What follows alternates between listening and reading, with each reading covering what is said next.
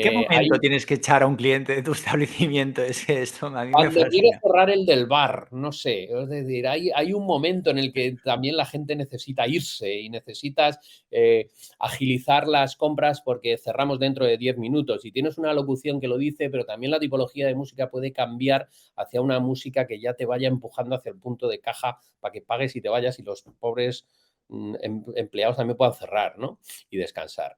Todo, qué, difícil, o sea, me parece súper súper interesante. Qué difícil es condicionar la, acción del cliente en punto de venta a través de un hilo musical o de, o de música. O sea, me parece que sois unos magos realmente. es brutal.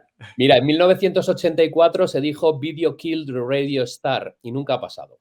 Eh, yo soy un firme convencido de que puedes cerrar los ojos y no ver una pantalla ni ver la vida. Puedes cerrar la boca y no, y no palpar, pero realmente lo que no puedes cerrar son las orejas. Eh, mm. entonces, al final, la forma de influenciar a través del, sonido es, es, muy, es muy fácil. Sí que es verdad que las pantallas también cumplen otra función porque ante la pantalla la gente se, iba a decir idiotiza, pero yo creo que se hipnotiza, eh, o ambas cosas. Entonces, es, es, no es difícil al final eh, guiar al usuario. No estoy hablando de manipular, ¿eh? o sea, estoy hablando de guiar. Al final, eh, nada sucede por azar en ninguno de los establecimientos físicos que conocemos. el azúcar está situado en un sitio del supermercado de forma estratégica y todo lo demás tiene que pasar también de forma estratégica. Eh, hay algún proyecto que se ha hecho donde se hacen mapas de calor, de cómo se mueve la gente por, por las diferentes estancias y en base a esto también se pueden crear experiencias audiovisuales en función de lo que queramos hacer en cada uno de, los, de, los, de las áreas calientes del establecimiento.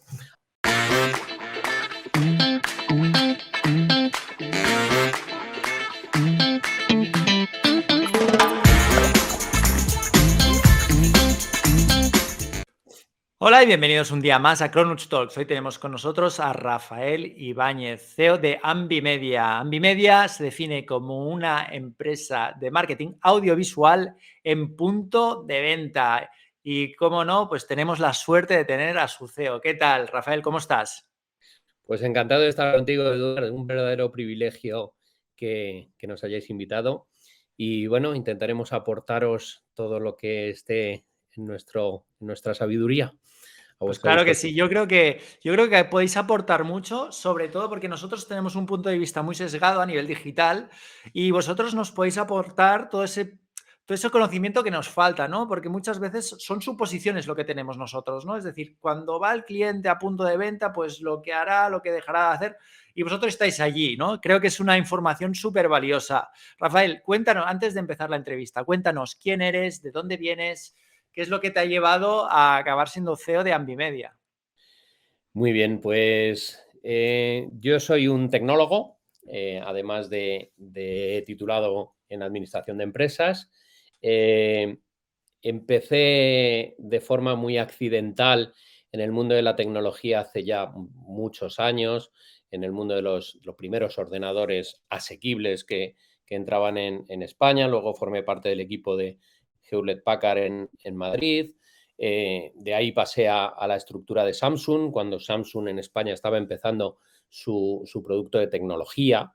Para que nos hagamos una idea, mi, primer producto que yo tenía como product manager de Samsung era un fax con papel térmico. eso era la tecnología de la que estábamos hablando a finales de, 1900 y pico. ¿no? Eh, de ahí pues empezamos, bueno, a través de un headhunter me, cazaron para, para iniciar la pata tecnológica en los receptores de televisión por, por satélite, en los inicios de vía digital, cuando estaba empezando vía digital, y ahí es donde entré en el mundo del contenido.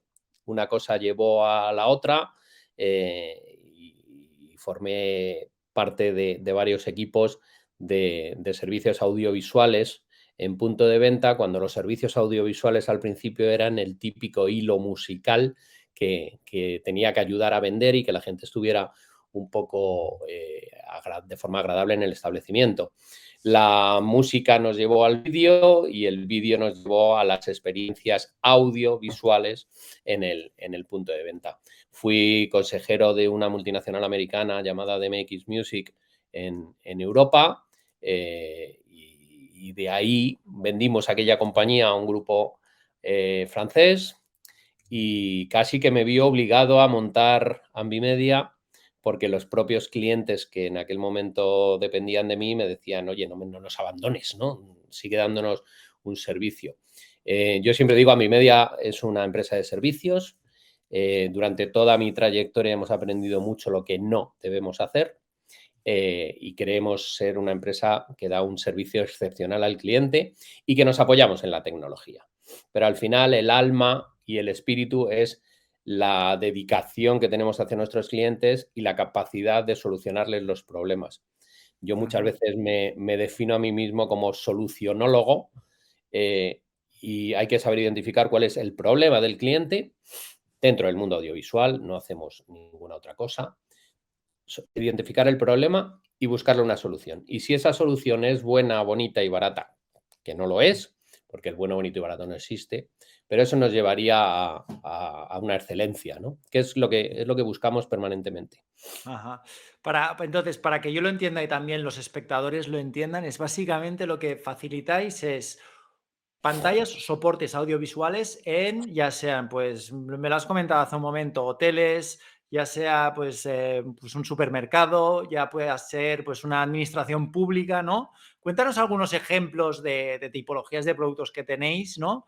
Y a mí me interesa mucho la parte de cómo se alimenta todo lo que es la publicidad digital con eh, todo lo que es el punto de venta, ¿no? La publicidad en punto de venta. Si habéis trabajado algún tipo de sinergias con, pues yo qué sé, con algún cliente en concreto, ¿no? Es decir, a mí me impactas en YouTube con este anuncio y después yo, cuando llegas a mi punto de venta, pues ves este otro, ¿no? O sea, cuéntanos un poquito.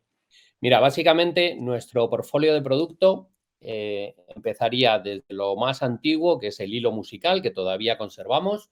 Eh, perdona, y perdona, perdona, Rafael, perdona que te corte, pero es que aquí cuando lo has dicho al principio me ha, me, acordado que a mí, o sea, una cosa que nos contaban, ¿no? Y quiero que me lo ratifiques, porque creo que tú te dedicas a esto y nos lo puedes ratificar.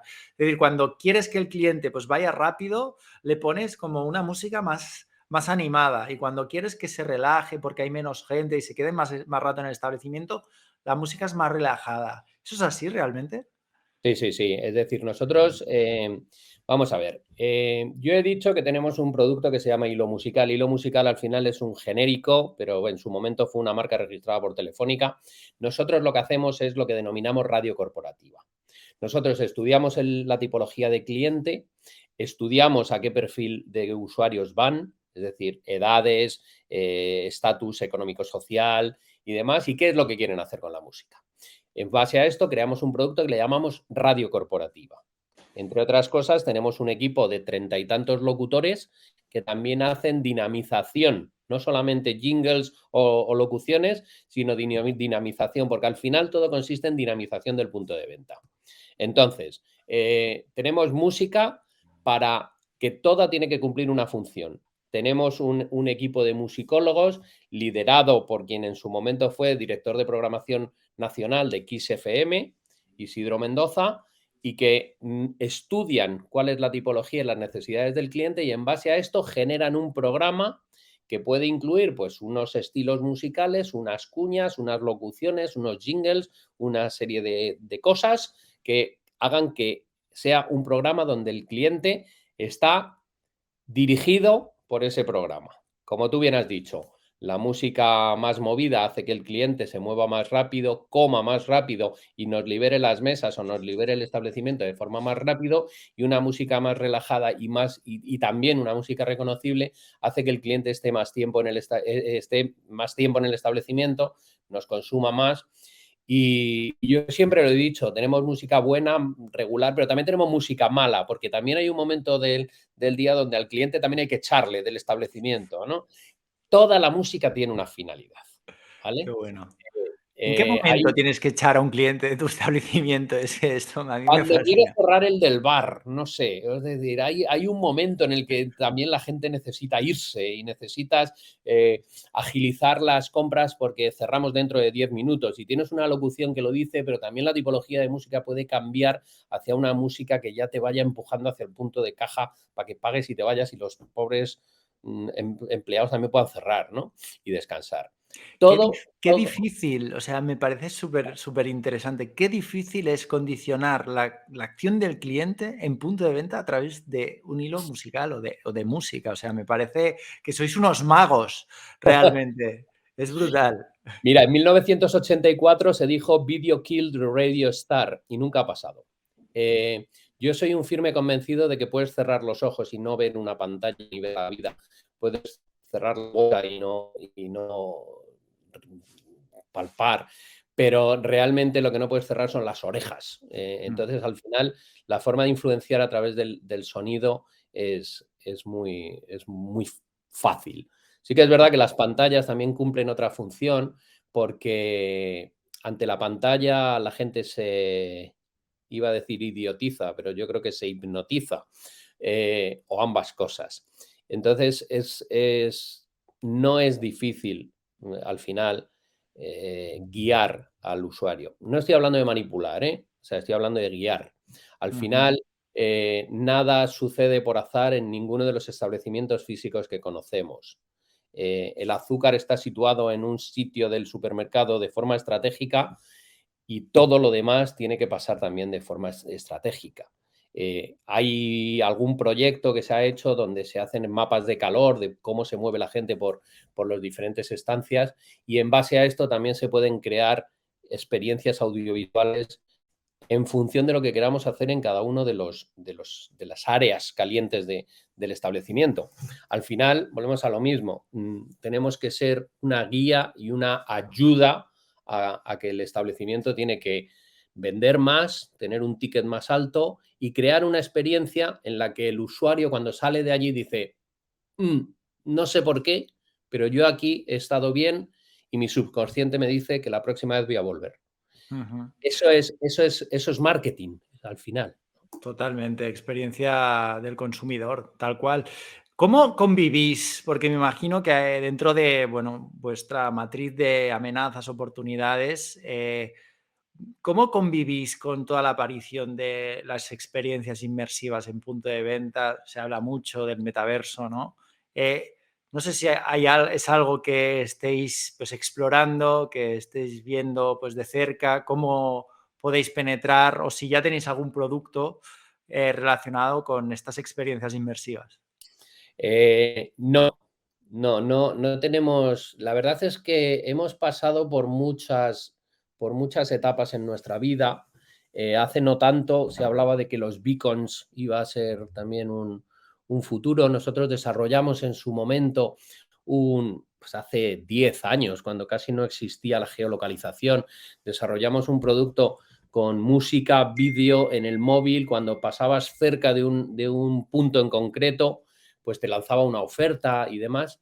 Eh, aquello que nosotros estábamos unos años adelantados en el tiempo, pasó de forma tremendamente rápida y se quedó con inversiones perdidas o casi perdidas, eh, ¿cómo vemos el tema del, multiverso? Mm, mm, no tengo yo muy claro que, muy próximamente vaya a suceder esa sinergia físico con metaverso.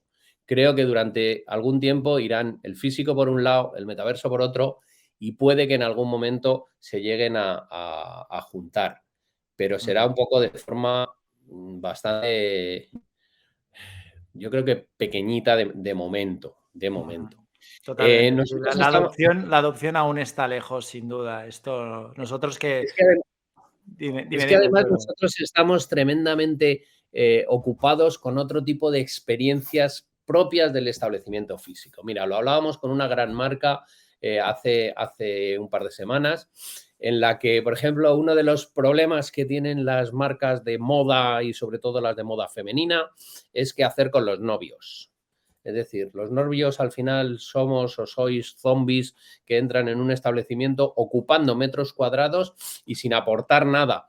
Eh, con, ese, con ese personaje también hay que hacer algo hay que entretenerle, hay que hacer game marketing, hay que hacer branding de algún tipo. Es decir, llévatelo a una esquina del, establecimiento donde haya una pantalla y donde podamos jugar a una ruleta, donde puedan adquirir una serie de premios y demás. Nosotros estamos con sensores RFID, con sensores de infrarrojos, con sensores de todo tipo programables bajo nuestra, plataforma, donde podemos jugar de muchas formas con tanto los usuarios activos como los, los usuarios pasivos. Esa, por ejemplo, esa realidad de, que tú vas a un centro comercial y te encuentras que en la puerta de H&M pues hay un montón de chavales de veintitantos años esperando a que salgan sus novias, eh, con ese también hay que hacer algo a nivel de marca, eh, me refiero. Entonces, con, ese, con esa tipología hay que buscar que también quiera entrar dentro del establecimiento.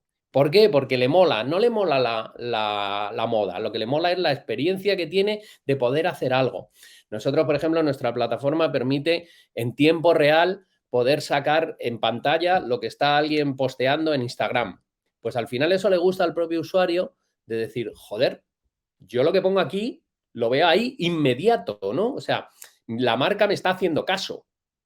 Ese la marca me está haciendo caso significa estar en la vanguardia y significa que estás cuidando de tu usuario, del usuario de la marca. Nosotros somos solo un mero intermediario que ayudamos a la marca a conseguir esa pasarela de conectar con el, con el usuario con el que hasta ahora no conectaba, porque se le quedaba afuera porque decía, yo aquí no pinto nada porque esto es un Berska y aquí no hay ropa para mí, solo hay ropa para mi novia, yo ni entro. Pues si consiguiéramos que lo siguiente es que el novio le dice a la chica, venga, vámonos a esta tienda de esta marca porque mm, a mí mismo me mola y mientras tanto tú ves algo, joder, esto sería el... Sería brutal y yo creo que muchos novios cansados de acompañar a sus novias se han sentido súper identificados con tus palabras. O sea, yo, vamos, estaría encantado de que una marca eh, se preocupara en hacer, eh, hacerme más llevadero ese, ese Customer Journey, ¿no? Que se habla tan a menudo, pero es que el Customer Journey no solo es de, la, de mi pareja que va a comprar su ropa, sino también es mío. Yo lo estoy sufriendo y no me estáis dando nada, ¿no? O sea, me parece una iniciativa brutal y si, si hay algo que se, bueno, que se, explota o, se, o se realiza en este sentido, estoy seguro que la marca pues tendrá muchísimo, muchísimo ganado. Qué bueno, qué bueno, Rafael. Pues cuéntanos un poquito ahora acerca de la evolución de la empresa, Bimedia, ¿no? Em, nos has dicho que sabéis lo que no hay que hacer. Me imagino que, bueno, como todas las empresas, pues pasa por un momento de, pues, de cometer errores. Oye, a mí me gusta decirlo, aprendizajes, ¿no? ¿Puedes compartir con nosotros algún aprendizaje de cosas que no hay que hacer? Uf, pues mira, eh, sobre todo lo que no hay que hacer es maltratar a los clientes. Esto es, esto es muy importante. Pero cuando ¿En qué sentido, Rafael? ¿En qué sentido lo dices? Ahí es, donde, ahí es donde quería llegar. Hay dos tipos de maltratos, ¿no? Porque está el maltrato a corto, que es el, el no hacer caso a los clientes. Nosotros tenemos competidores, que no viene al caso de decir nombres, pero tenemos competidores de música donde son meros números y cuando un establecimiento se queda sin música un viernes por la tarde, pues no tiene ni siquiera dónde llamar a que le, a que le echen una mano. Ni te cuento ya con el tema de, pantallas o, demás. Exactamente lo mismo, ¿no? Grandes compañías donde mm, hay un servicio de atención al cliente y donde prácticamente no se, no se pueden eh, atender las llamadas frente a nosotros como empresa pequeña, porque somos una empresa pequeña, donde en todas nuestras tarjetas de visita están nuestros teléfonos móviles y atendemos como la, como la funeraria, ¿no? como las matronas. En cualquier momento puede surgir un problema. Trabajamos con hoteles, por ejemplo. Tenemos un producto que es Canal Hotel, que es eh, cartelería digital dentro de la habitación para intentar vender eh, y crear eh, ingresos atípicos en el hotel y además liberarlo a la recepción de, de trabajo pues trabajamos con un producto que tiene que ser 24/7 porque el hotel es 24/7, 365 días al año. Tú porque el hotel tenga un problema a las 3 de la mañana, tú no puedes decir es que yo a las 3 de la mañana no trabajo. tendrás que tener unos mecanismos que a las 3 de la mañana es más que probable que no le soluciones el problema, porque no estamos hablando del agua o de la luz del, establecimiento, sino que estamos hablando de un servicio secundario, pero tienes que atender porque quien está en el establecimiento se queda muy aliviado cuando transmite el problema, ¿vale? Eso por un lado, pero luego también está el efecto del niño malcriado, tampoco le puedes dar al cliente absolutamente todo y generar un, problema a largo plazo y ahora me refiero, por ejemplo, en el tema precios. Hay muchos de nuestros competidores surgen como, como setas y desaparecen igualmente, pues porque hay gente que, ha sido disjockey y cree que puede hacer servicios de música porque sabe de música, pero luego no sabe cómo llevarlo al establecimiento y cómo tratar al establecimiento y cómo, cómo estaría en la parte de servicio, ¿no?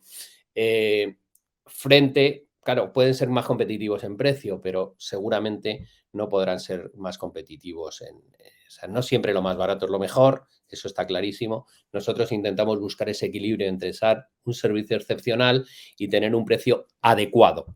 Con esto no que seamos más baratos. Entonces, a eso me refiero un poco con los, con los errores de los que tienes que ir aprendiendo. Nosotros hemos tenido momentos en los que creo que hemos pecado también de, de tener precios demasiado bajos, pero nunca hemos pecado por el hecho de, dar mal servicio, o sea, por, por tener precios más bajos. Entonces sí que hay veces donde te encuentras en, ese, en esa textura de que estás dando demasiado servicio por poco dinero y tienes que volver a, buscar el equilibrio. Yo creo que al final es todo, es todo eso, ¿no? Buscar, buscar el equilibrio. Cuando eres capaz de encontrar el equilibrio, eh, nosotros, por ejemplo, trabajamos con, con hardware que, es hardware. ¿Lo, instaláis vosotros? O sea, ¿es vuestro y lo instaláis vosotros y el cliente, o sea, os tiene que pagar por ese hardware o lo paga aparte? Tenemos diferentes modalidades, ¿vale? O sea, nosotros tenemos clientes donde les hacemos el, paquete 360, donde le hacemos música, pero además también le vendemos los altavoces y los amplificadores y los micrófonos. Y además les hacemos vídeo, la plataforma de, de, cartelería digital y además les vendemos las pantallas tanto LCDs como pantallas de LED o pantallas de todo tipo, porque hacemos cosas muy, muy locas como pantallas redondas y, espejos eh, digitales y, demás. No sé, hemos hecho recientemente un proyecto con un barril de vino que lo hemos convertido en una, en una pantalla, ¿no? Donde, donde los enólogos pueden eh, basar su discurso y el cliente está poniendo su copa de vino encima de un barril, que ese barril además te está contando cosas, ¿no? Y te está mm. diciendo, te está ayudando al enólogo a su speech de, venta, ¿no? Em, y entonces, bueno, lo que te decía, eh, esas serían un poco las cuatro patas de audio, hardware de audio, vídeo, hardware de vídeo, y luego tenemos una quinta pata que es la producción audiovisual, que es lo que hemos dicho, de cuñas publicitarias, anuncios y demás, junto con agencia de medios.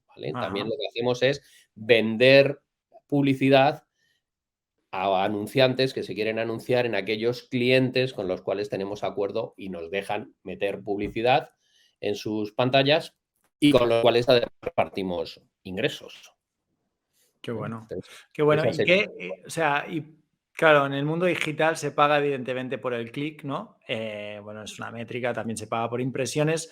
¿Cuál es vuestra metodología de cobro en esto, en este, pues en estas pantallas audiovisuales en punto de venta? Mira, tenemos dos, modelos. Por un lado está lo que paga el, establecimiento. El establecimiento por tener esta plataforma paga un fee por, por pantalla, en el caso de las pantallas, o paga un fee por establecimiento en el caso de la música. Y luego sobre esas pantallas, pues vendemos los espacios muertos que no utilizan los, los clientes y los vendemos y ahí el el precio que se baraja normalmente es el precio por pantalla y catorcena, es decir, periodo de 14 días y números de pantallas. La mayoría de los clientes pues quieren eh, hacer una campaña. Hemos tenido una campaña recientemente con loterías y apuestas del Estado, eh, con los botes estos que, que van generando y demás pues se ha hecho una campaña donde el cliente, o en este caso la agencia de loterías y apuestas del Estado, pues elige una serie de ubicaciones y dice, me quiero anunciar en estas tus ubicaciones. Pues esto vale tanto y hay muchos otros clientes que te vienen y te dicen, oye, pues tengo este dinero, dime a dónde puedo llegar, ¿no? ¿Y qué precios más o menos estáis barajando actualmente? No, no hace falta que, me digas exactamente, simplemente para tener un aproximado, porque esto también nos interesa a nosotros, ¿no? Pues mira, em, en el tema musical, por ejemplo, eh, hay que tener en cuenta que eh, Spotify, Deezer, Apple Music, eh, Amazon Music son servicios pensados para el mercado doméstico y así los dicen sus términos de licencia. Si tú vas a los términos de Spotify, te dice que no puedes poner Spotify en un establecimiento público. Nosotros tenemos licencia para así poder hacer difusión de la música en establecimientos de pública concurrencia. Pero aún así Spotify es nuestra máxima competencia, entrando dentro de una ilegalidad, pero tú entras en un bar y resulta que tienen puesto Spotify. Con lo cual también conceptualmente y a nivel de precios puede haber una cierta eh, analogía con Spotify. Con lo cual nuestro precio arranca donde arranca el precio de Spotify. Tenemos un servicio de música de 9,90 eh, al mes. Y tenemos servicios de vídeo y servicios completos, pues aproximadamente, digamos, mm, menos de 60.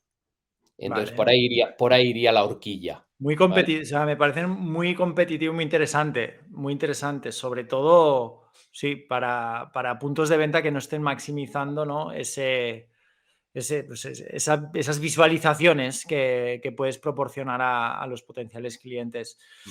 Hablemos de, algún caso de éxito, porque aquí yo lo que veo, la dificultad es quizá medir el éxito ¿no? de todas estas acciones. O sea, sí que puedes coger un histórico y decir antes de Ambimedia, ¿no?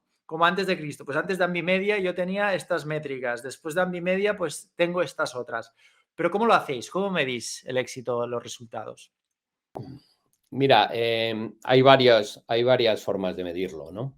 Nosotros hace, hace muchos años, sobre todo cuando empezamos, teníamos cierta obsesión con el número de establecimientos.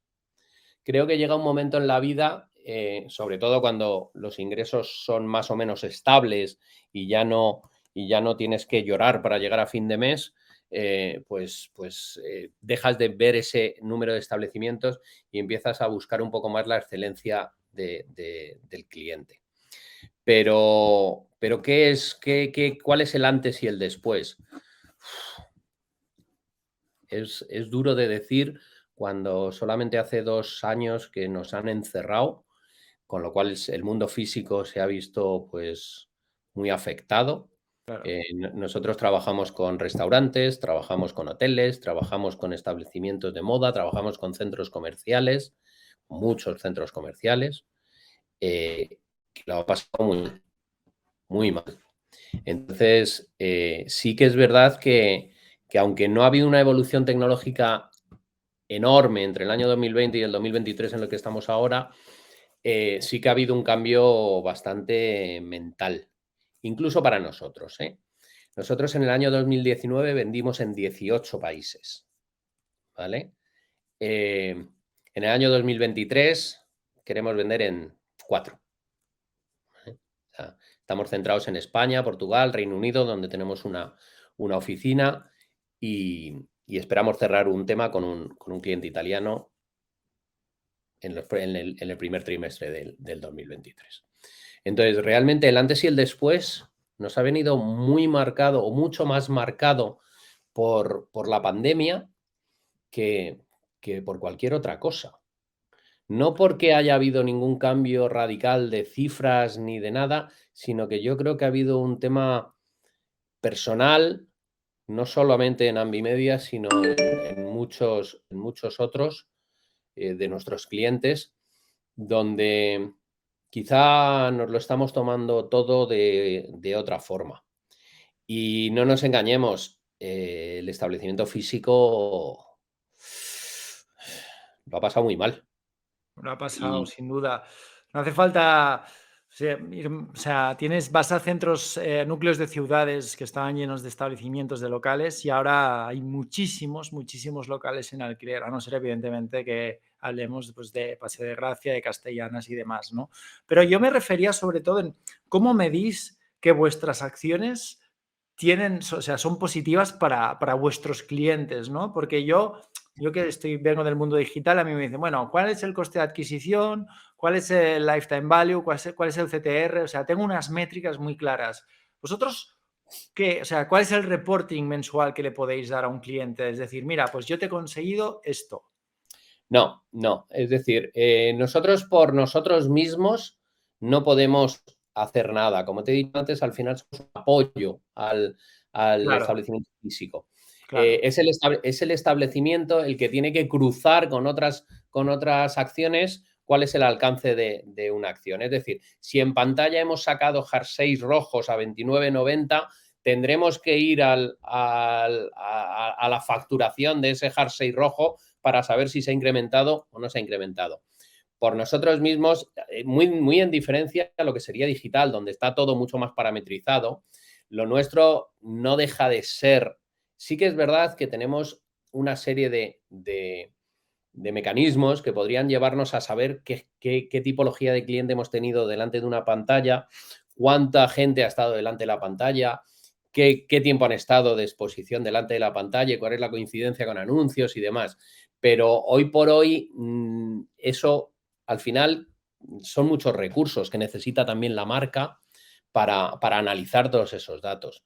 Creo que tampoco son datos que hoy por hoy entren en el Big Data de, los, de, las, de las marcas, ¿no? Donde están más preocupados por, por, otras cosas, ¿no? Como lo que te he dicho, mapas de calor, tipología de gente que entra en el establecimiento, eh, independientemente de la tipología de gente que, que ve sus pantallas, ¿no? Eh, al final es, seguimos siendo audiovisual, seguimos estando muy dentro de, o muy parecido al mundo analógico, donde tú pones un anuncio en Telecinco y lo único que te queda es esperar que, esto te ha creado un branding and knowledge, que te ha creado una, una, una, subida en las ventas de ese producto en concreto durante el periodo concreto en el que te has anunciado. Eh, no hay, no hay mucho más, ¿eh? no hay mucho más. Sí que es verdad que podríamos ir a, a, mucha, a poner tecnología de capa, muchas, muchas, pero, pero hoy por hoy conseguir ROI sobre cosas que vas incrementando y es, complicado, sí, sí, es muy no, complicado. No solo complicado, es decir, lo que es complicado de verdad es encontrar el cliente que está dispuesto a, apostar por esto, ¿no? Claro. Eh, Rafael, eh, no hemos hablado de la facturación de Ambimedia. Eh, has hablado, has mencionado que el COVID pues, pues, impactó a retail, ¿no? A punto de venta físico. ¿Vosotros os visteis afectados? ¿En qué niveles habéis estado y cuál es el crecimiento? ¿no? Espero por lo menos que hayáis quizá tocado fondo y ahora la cosa se esté, rebotando fuerte para arriba. Cuéntanos un poquito. Sí, no es tanto, no es tanto la afección en la, en, la cuenta de pérdidas y ganancias como, como pérdida de algún, de algún cliente. La verdad es que a nosotros nos pilló el COVID tarde, porque como nosotros al final somos una empresa de cuotas, pues para cuando el cliente se da de baja, pues ya habían pasado muchos meses de pandemia, con lo cual otros ya empezaban a, tirar para arriba. Tenemos clientes en el mundo de la distribución alimentaria que nos salvaron, por decirlo de alguna manera, eh, las cuentas eh, es decir, no lo hemos pasado especialmente mal, ¿vale? Somos una empresa pequeña, somos una empresa de medio millón de, euros en España, de otro medio millón, un poquito menos de medio millón en el Reino Unido y 200.000 escasos en, en Portugal, ¿vale? Con lo cual somos una empresa pequeña y sí que tenemos un plan muy exigente para 2023, 2024 y 2025, donde queremos incrementar aproximadamente un 60% nuestra facturación. Qué bueno, Estamos ya en el camino porque la verdad es que estamos trabajando francamente bien. El Reino Unido es otra plaza completamente diferente, eh, mucho más madura a nivel de, pantallas, por supuesto a nivel de, música, también a nivel de, otras cuotas, pero, pero también hay otros, otros números, ¿no? Trabajamos con una empresa que es la competencia de KFC, por ejemplo, que es Miss Millis, donde pues, cada establecimiento pone nueve pantallas eh, con menús digitales, con experiencias, con un acuerdo que tienen con Red Bull, donde sacan además imágenes de, los... imágenes de Red Bull, de, pues eso, de, juegos extremos y, cosas así que, que tienen mucho contenido. Eh, con lo cual, cada vez que, abren un establecimiento, a nosotros nos repercuten en nueve cuotas eh, de forma automática, ¿no? Nueve cuotas, nueve pantallas, no sé cuántos altavoces, no es la música. Además, Miss Milis es un, es un cliente de, 360 donde se lo damos absolutamente todo. Eh, la gente de Miss Milis, el consejero delegado de Miss Milis, además es accionista de Miniso en el Reino Unido, de la franquicia de Miniso en el Reino Unido, y, pues estamos hablando de otros montón de establecimientos con planes muy interesantes. Miniso es una multinacional chino-japonesa con 12.000 establecimientos en el mundo. Parece que se conoce poco aquí, mm, pero son casos de éxito tan importantes como el de Zara o, más, ¿no? Entonces, pues estamos en esa, surfeando esa, esa ola. Estamos, estamos, estamos ayudando a Galp a, convertir sus estaciones de servicio en estaciones donde puedas invertir un poco más de tiempo y donde haya una cafetería en condiciones y donde tienen ya una cocina que puedes comer en, condiciones y demás, y donde nosotros ayudamos también desde el punto de vista de que puedas tener tu menú digital con, cambios rápidos y demás. Lo que decíamos, es mucho más importante que la gente vaya viendo en una pantalla qué es lo que hay y cuando llegas al punto de caja ya tienes la decisión tomada e inviertes solamente dos minutos en hacer el pedido, pagar y, retirarte de, la cola, eso es mucho más importante que no esos establecimientos donde tú llegas y dices, sí, hola, ¿y qué, es lo que me sugieres? ¿no? ¿Qué, tenéis? ¿Qué no sé qué? Acabas eh, monopolizando demasiado tiempo al, empleado que está al otro lado, ¿no? Que puede hacer muchas otras cosas, ¿no? Claro. Entonces, esa es. Perfecto, Rafael. Pues bueno, em, muchísimas gracias por tu tiempo. Antes de finalizar la entrevista, eso sí me gustaría que nos dijeras de qué manera te mantienes informado. Es decir, como un CEO de una empresa que dices que es pequeña, pero no lo es tanto, una empresa que factura un millón, casi un millón y medio, con expectativas de crecer al 60% en uno o dos años, em, se mantiene informado. Es decir, cómo estás, a tu, cómo estás al día acerca de, estas, de las nuevas tendencias de la publicidad en punto de venta físico pues, pues mira, muchas veces me, estabas, mientras estabas formulando la pregunta, estaba yo intentando responderme a mí mismo, porque sí que me considero un tío informado, eh, seguramente duermo poco, eh, eso hace que, mantenga los ojos eh, wide open, ¿no? Normalmente, siempre muy abiertos.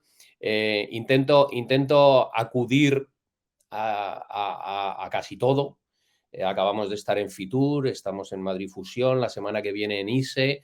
Eh, exponemos, pertenecemos a, grupos internacionales, eh, hablamos y escuchamos mucho.